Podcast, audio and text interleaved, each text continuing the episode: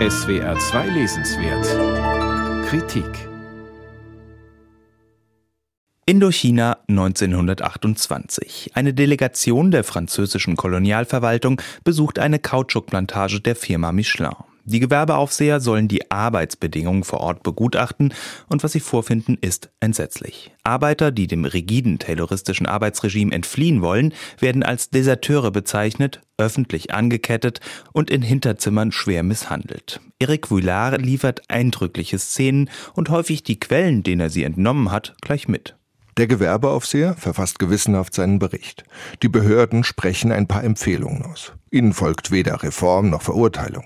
In jenem Jahr erzielte die Firma Michelin einen Rekordgewinn von 93 Millionen Francs. Es fällt schwer, sich der Empörung zu entziehen, die der Autor ganz offensichtlich erzeugen will. Die Erzählung ist akribisch recherchiert. Bei Radio France Inter erklärt Eric Voulard seinen Ansatz.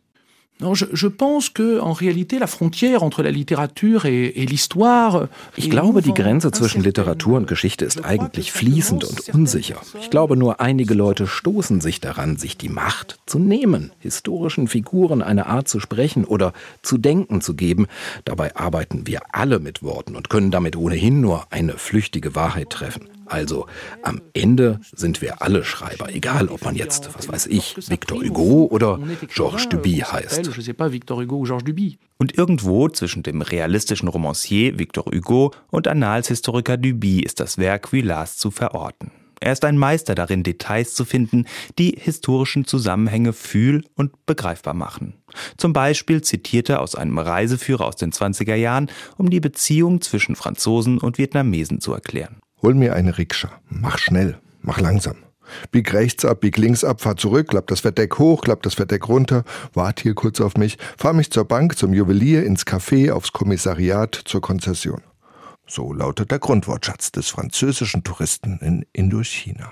So wird leicht nachvollziehbar, warum der Widerstand gegen das Kolonialregime so vehement wurde, auch wenn Voulard die Geschichte ausschließlich aus der Perspektive französischer Politiker, Militärs und Geschäftsleute erzählt. Voulard imaginiert die Gefühlswelt seiner Protagonisten, ohne sich mit ihnen gemein zu machen. Manchmal führt er sie einfach vor, wie zum Beispiel die Teilnehmer einer Verwaltungsratssitzung der Banque d'Indochine. Was arrangierte Ehen anging, war die Bourgeoisie noch um einiges aufgeschlossener als der Koran, um sich der einfachsten Verwandtschaftsstruktur anzunähern, die man sich denken und die es tatsächlich geben kann.